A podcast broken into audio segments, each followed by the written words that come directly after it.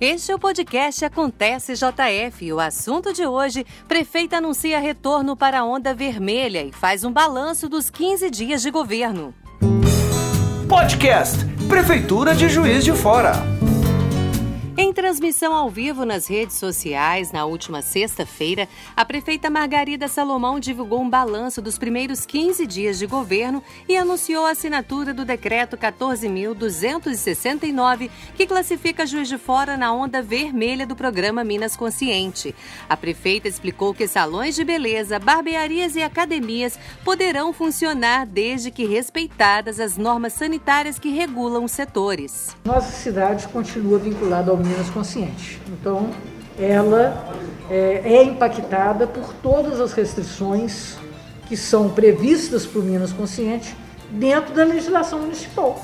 Então, no caso de Juiz de Fora, foram votadas duas leis estabelecendo como serviços essenciais também salões de beleza e academias de ginástica. Então, dentro dos protocolos que tinham sido acordados com esses setores da economia, nós vamos mantê-los em condições de funcionamento.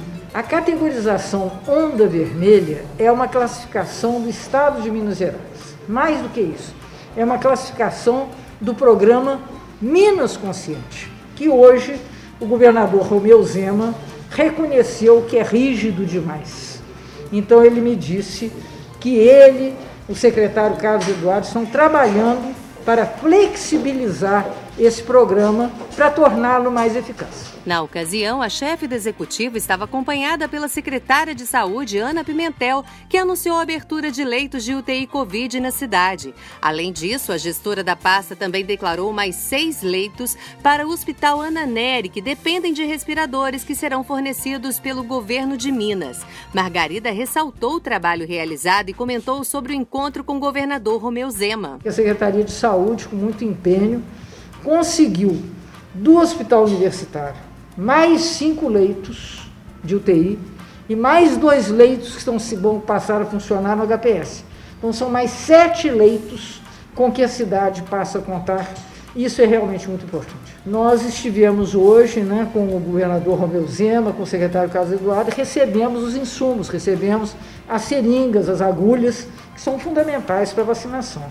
E esses dirigentes estaduais nos disseram que tem expectativa de que na semana que vem nós já receberemos as vacinas. Em seguida, Margarida apresentou dados referentes ao trabalho em conjunto entre Defesa Civil, Cesama, Secretaria de Obras e Denlurbe para regularizar os estragos provocados pelas chuvas desta última semana e elogiou o empenho dos funcionários da Prefeitura. Desde as chuvas que nós tivemos nos últimos dez dias, uma precipitação que era prevista para o mês inteiro. Então, evidentemente, a cidade sofreu o estresse dessas tempestades, mas, na verdade, os trabalhadores da prefeitura reagiram de uma forma muito briosa, reagiram com muita garra, com muito empenho, e embora a gente tenha tido incidentes pela cidade inteira, alagamentos, deslizamentos de taludes, nós tivemos muita prontidão na resposta. Parabéns aos trabalhadores da Prefeitura.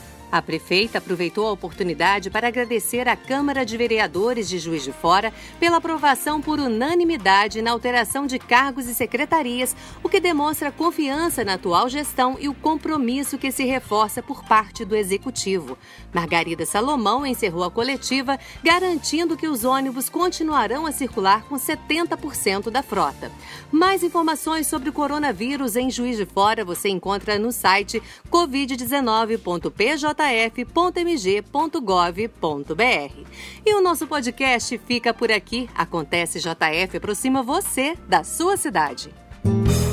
Podcast Prefeitura de Juiz de Fora.